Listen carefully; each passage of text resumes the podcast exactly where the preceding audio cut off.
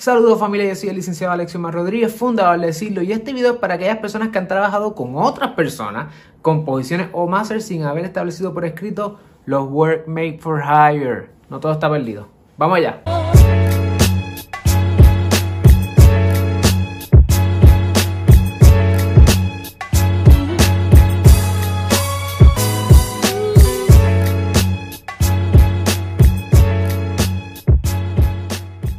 Aunque es un mega error, la verdad es que la industria de la música está llena, llena, llena, llena de relaciones entre artistas, productores, compositores, donde esos acuerdos verbales de que yo te pago tanto o te intercambio este máster por el otro o te doy regalías de aquí o de allá, todo eso es, por, eso es todo verbal y nada por escrito. Eso es súper común. ¿Qué pasa? Que cuando la cosa empieza a ponerse seria, cuando se empiezan a generar dinero, cuando empiezan a venir disqueras y estar pendientes de algún artista, entonces todo esto empieza a cambiar. Porque la disquera le exige al artista, aunque sea una disquera independiente, le exige al artista que las el catálogo quizás es posible que le requiera al artista que le represente que las canciones que se van a trabajar o que ya se han trabajado son del artista. Y entonces empieza esta cuestión donde empiezan a salir los primos, los hermanos, las tías, los, los llamados productores a reclamar de ese pedazo de bizcocho y el artista entonces ahora tiene un arroz con muelles, como dicen por ahí.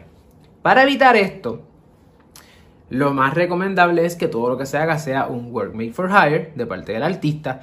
Y si no va a ser un work made for hire, que lo hemos hablado en videos anteriores, aquí hay un enlace, que entonces se establezca un split sheet donde el artista eh, o el productor o los compositores establezcan qué porcentaje es de quién. Si eso no está, ninguna de esas dos cosas, necesitas entonces el próximo paso, una, un acuerdo de sesión de copyright. ¿Qué es un acuerdo de sesión de copyright? Es un documento jurídico, básicamente un papel, donde se establece que parte A le cede y le transfiere todos los derechos y todos los intereses a parte B sobre X copyright. Recuerden que el copyright puede ser sobre la composición o sobre el master. Así que si una persona trabaja en las dos cosas, hay que ceder los derechos de las dos cosas. Y si es de una, pues de una, obviamente. Pero cuando estés en ese proceso, asegúrate de que ese documento tenga los siguientes tres requisitos. Tienen que estar. No olvides que tiene que ser por escrito. Uno. Ese, es más, ese ni lo cuento. Tiene que estar por escrito.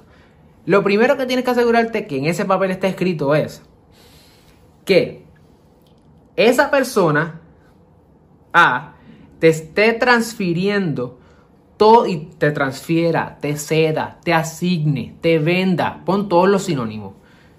Todos y cada uno de los derechos y de los intereses sobre el copyright. Recuerda que el copyright son seis derechos y tienes que asegurarte, por lo general son entre 5 o 6 derechos, y tienes que asegurarte que todos esos derechos te los estén transfiriendo. ¿Por qué? Porque los quieres todos, quieres el cubo propietario completo. Eso es lo primero. Lo segundo, ¿a cambio de qué?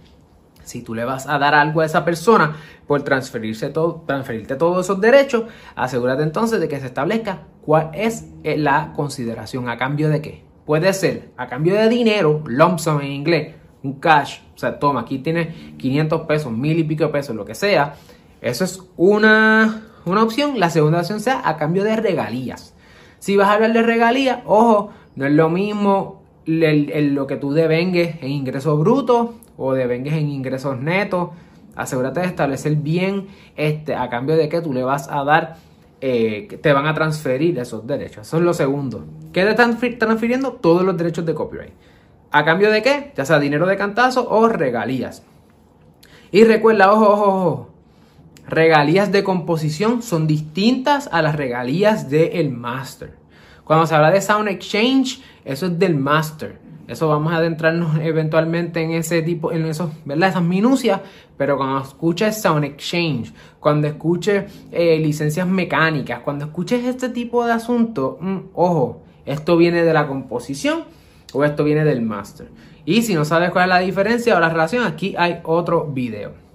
Por último, asegúrate de que esa persona que te está transfiriendo todos los derechos te represente que la, parte de esa, de esa persona sobre esa composición o máster no es una copia, no se lo robó de otra persona, eh, que esa persona también te represente que si pasara algo, esa persona va a responder si es culpa de ella, ¿verdad? lo que se está reclamando, que, que es una copia, eh, esa persona se copió de otra persona pues tú lo vas a poder traerle un pleito diciendo, mira, tú me representaste que tu parte estaba limpia, en este caso está contaminada con una copia.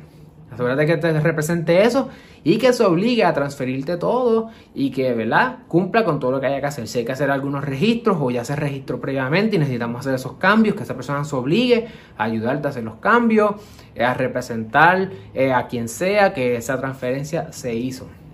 Tú lo que quieres es asegurarte de que tú tienes el control sobre esa composición o master.